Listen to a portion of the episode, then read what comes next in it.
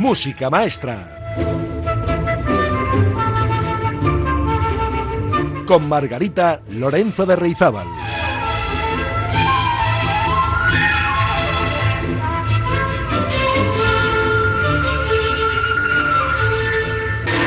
Hola, hola. ¿Qué tal, amigas y amigos? Bienvenidos y bien halladas. Volvemos a estar juntos una semana más.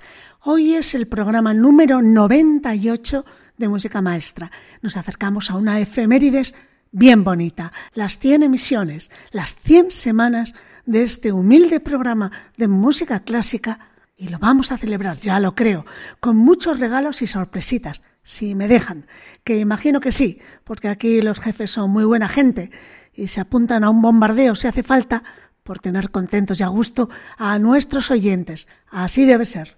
De momento hoy tenemos nuevo reto del concurso de música maestra.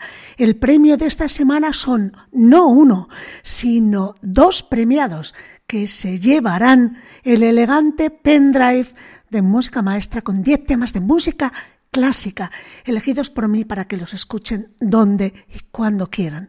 Así que en el sorteo de esta semana dos serán los ganadores o ganadoras y dos serán los pendrives que repartiremos. Como ven, empezamos ya con las celebraciones del centenario de música maestra.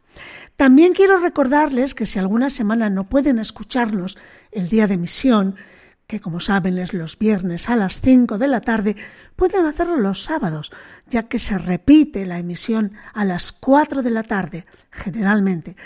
Y para los insomnes también pueden escuchar música maestra en la madrugada del viernes al sábado, a la una de la madrugada. Y por si esto no fuera suficiente, pues tienen todos los podcasts, o sea, las grabaciones de todos los programas en Internet, en la página web de Radio Popular. Ustedes ponen en su ordenador, en la tablet o en el móvil Radio Popular Podcast. Les aparecen las grabaciones de muchos programas de la emisora. Elijan el icono de mi fotografía donde pone música maestra y les lleva directamente a un listado con todos los programas grabados anteriores. Pueden elegir el que quieran y lo pueden escuchar directamente o descargarlo y guardarlo en el aparato, ya sea en el móvil, en la tablet o en el ordenador. Así pueden escuchar el programa que han guardado cuando quieran. Pues eso, que los jóvenes lo tienen muy fácil, pero los maduritos y maduritas somos mayores, pero no tontos, como dice ese eslogan de bastante actualidad. Y nos metemos en harina. ¿De qué se le habrá ocurrido hablar hoy a Margarita? De la magia del violín, de ese instrumento de cuerda tan maravilloso. No solo vamos a hablar de violines, también de violinistas, porque van a desfilar por las ondas de Radio Popular los mejores violinistas de todos los tiempos.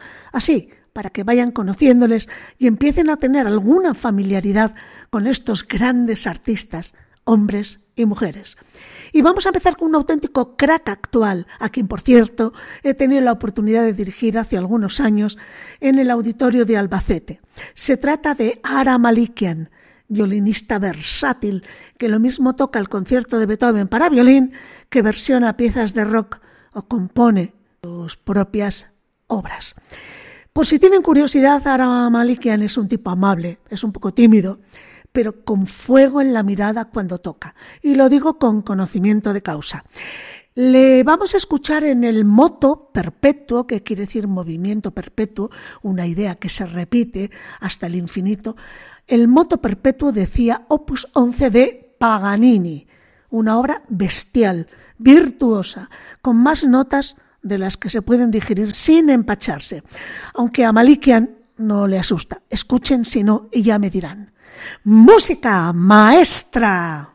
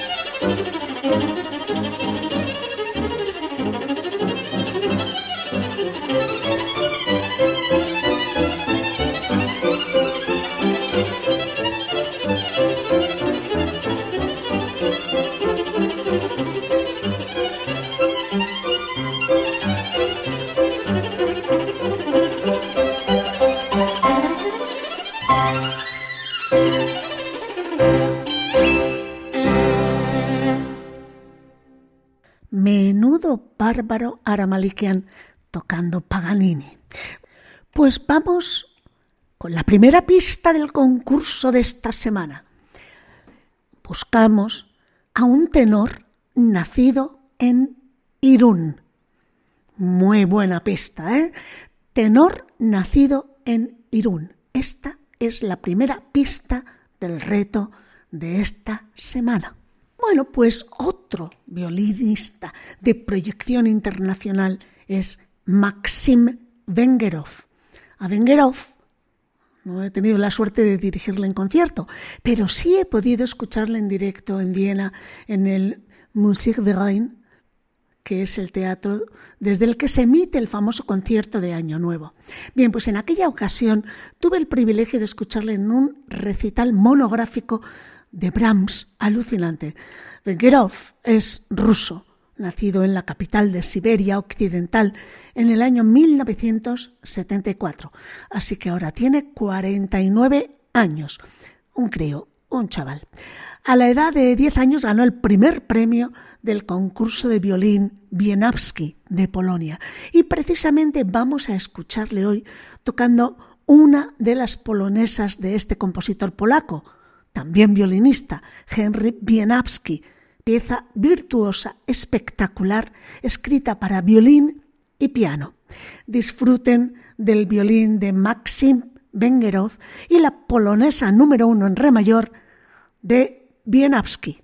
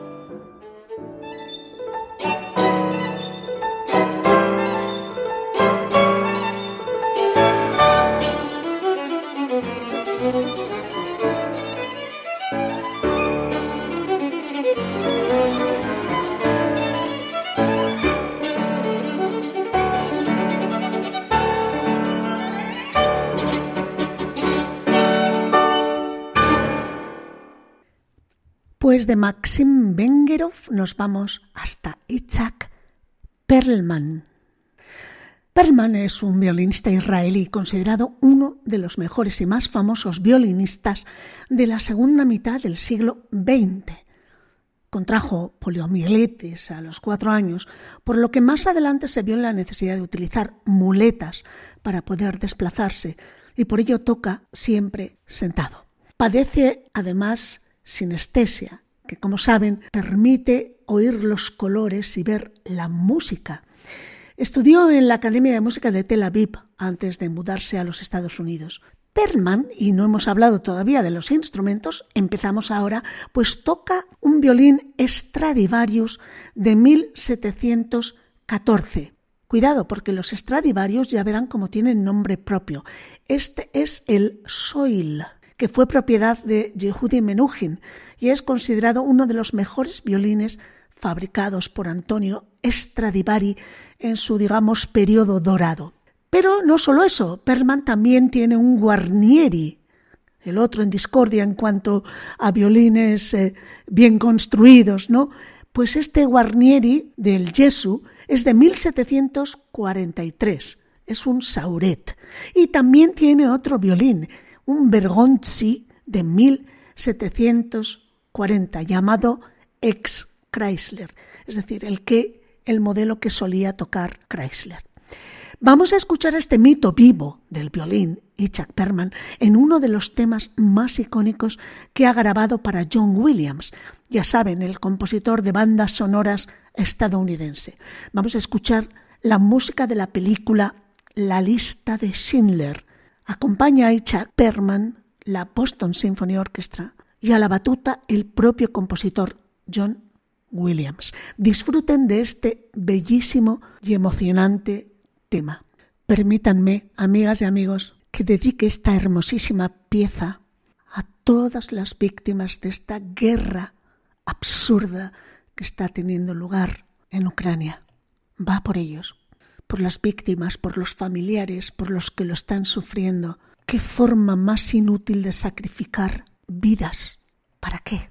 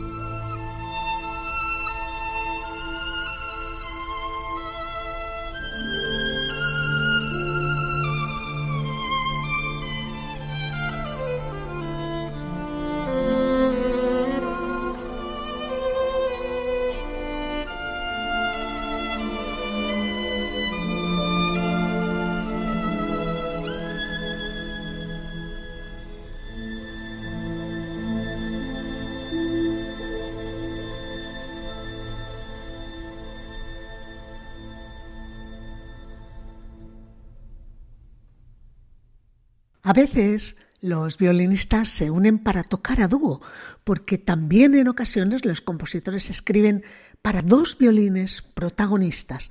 Ahí tenemos en la literatura los conciertos para dos, tres y cuatro violines de Vivaldi, por ejemplo, o el concierto para dos violines de Juan Sebastián Bach.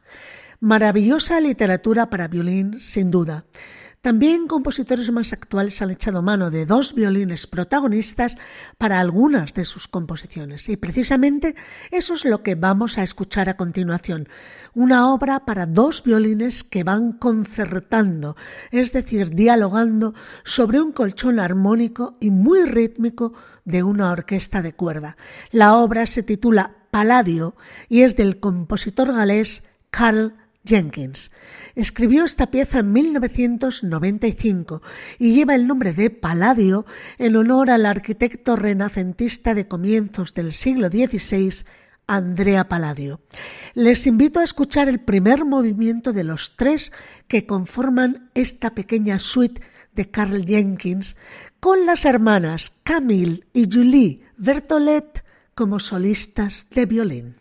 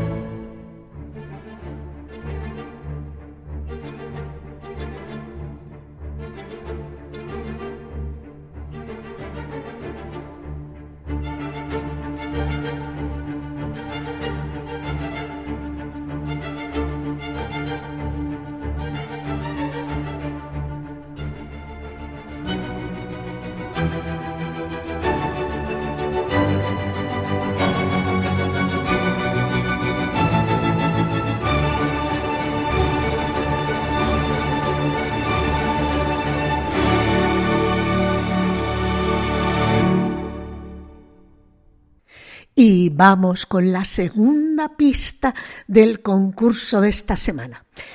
La segunda pista es que murió en París en 1970. Por tanto, las dos primeras pistas buscamos a un tenor nacido en Irún y que murió en París en 1970. Y antes he citado el doble concierto de Juan Sebastián Bach para violines, para dos violines, pero Bach escribió dos conciertos para un solo violín solista. Por muy conocidos que sean estos dos conciertos de violín solista de Bach, que han sobrevivido, no sabemos casi nada de sus orígenes. No sabemos cuándo, dónde o por qué los escribió. En un tiempo estuvo de moda atribuirlos a los años 1717 y 1723, respectivamente, cuando Bach era Kapellmeister en la corte del duque de Cotten. Tampoco sabemos si Bach los tocó él mismo aunque una buena suposición sería que sí, que así lo hizo, porque era un violinista capaz, nuestro amigo Bach, al que le gustaba dirigir sus orquestas mientras tocaba la viola, por ejemplo, donde podía estar en medio de las cosas, de la orquesta, musical y físicamente. Bach tenía un violín de Jacob Steiner, cuyos instrumentos eran más apreciados que los de Stradivari en aquel momento, en el siglo XVIII. Y Bach amplió los horizontes del violín como instrumento armónico y contrapuntístico completo en sus fenomenales partitas y sonatas no acompañadas, es decir, para violín solo, obras que, si bien a menudo eran poco amables para tocar, para el intérprete, porque eran realmente complejas y siguen siéndolo, sin embargo no podrían haber sido escritas por alguien que no tuviera un conocimiento práctico exhaustivo del instrumento como tenía él. Vamos a escuchar a continuación el primer movimiento del concierto en La menor de Juan Sebastián Bach para violín solo. Este movimiento de apertura está escrito en forma de ritornello. Esto significa que hay una sección principal que vuelve a repetirse en fragmentos, tanto en el violín solo como en las partes orquestales.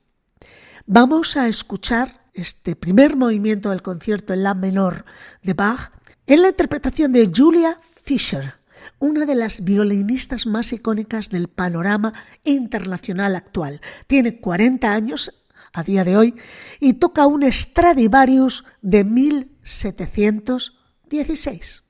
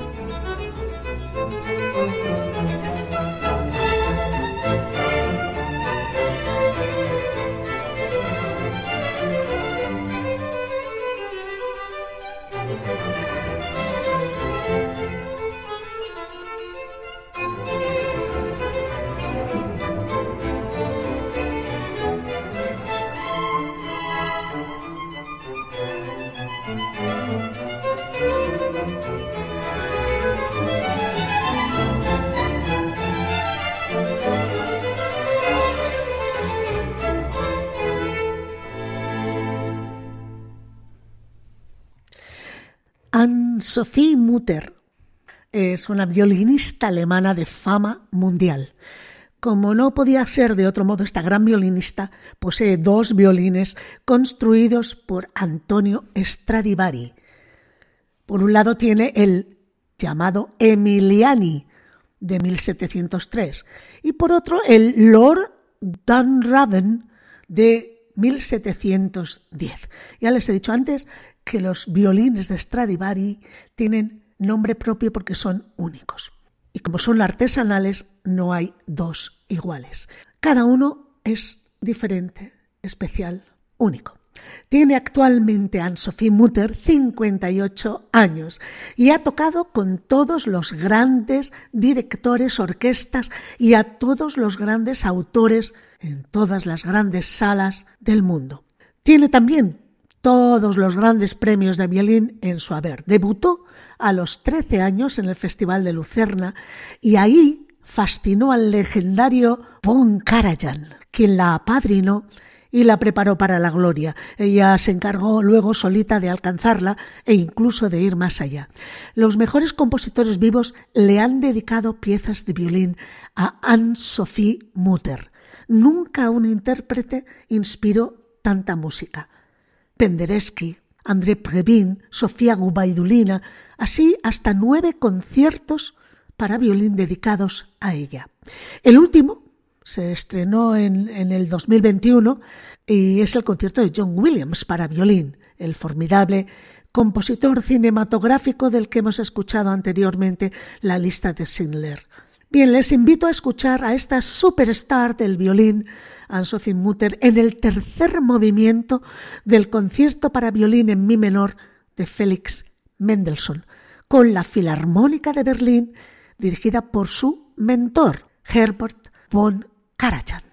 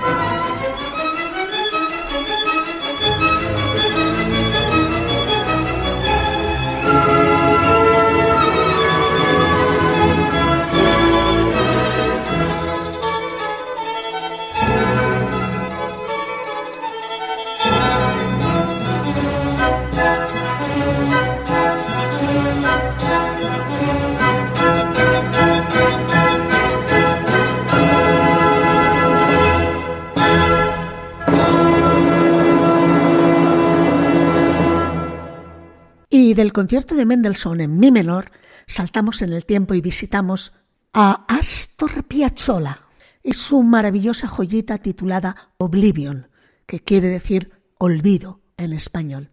Pero esta vez con otra grandísima violinista, ni más ni menos que Hilary Hahn, violinista estadounidense ganadora de tres premios Grammy. Y claro, Hilary no iba a ser menos, toca un violín que no es Stradivarius, es un Villamé de 1864, no es tan antiguo como los Stradivari, y hasta donde he podido averiguar, pues, pues no le ha hecho falta tocar ningún Stradivarius para ser fichada como estrella en exclusiva de la prestigiosa firma discográfica de música clásica, la Deutsche Grammophon. Escuchemos entonces Oblivion en el violín de Hilary Hahn.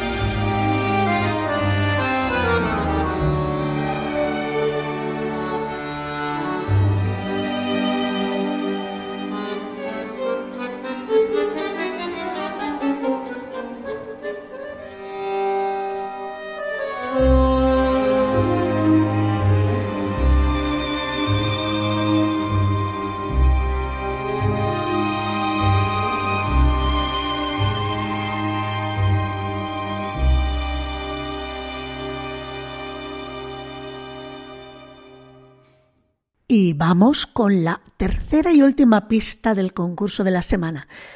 La tercera pista es, este tenor cantó operetas y rodó películas muy exitosas en España y Francia. Por tanto, ya tenemos las tres pistas. Tenor nacido en Irún, murió en París en 1970 y se le conoce porque cantó operetas y rodó películas muy exitosas en España y Francia. Y fíjense, sin pretenderlo me doy cuenta de que la mayoría de los violinistas de los que estoy hablando son mujeres. Y encima todavía me quedan dos por presentarles, a ver si me da tiempo. No es que no haya grandes hombres en el mundo del violín, que los hay, pero no sé si me ha traicionado mi subconsciente o qué ha pasado, pero las dos últimas obras que vamos a escuchar en el programa de hoy también corren a cargo de dos grandes figuras femeninas del panorama internacional. No podía omitir, por ejemplo, a Janine Jansen. Sería casi pecado, porque esta mujer violinista neerlandesa es el ídolo de cantidad de jóvenes estudiantes de violín que la tienen como referente.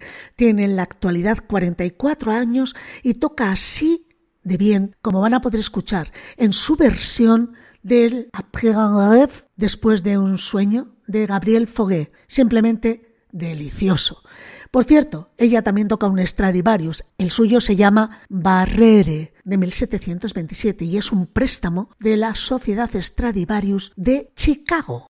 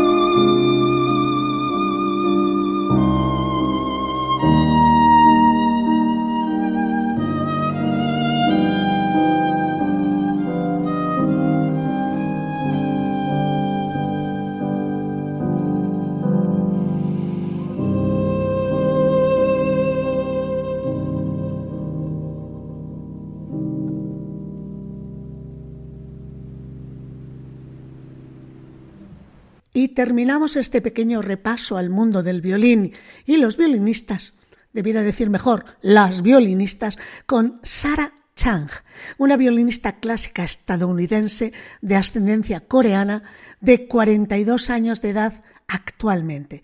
Además, vamos a escuchar interpretando uno de los conciertos para violín más románticos y más tocados, el concierto de Max Bruch.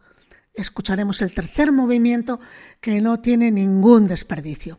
Toca despedirse por hoy.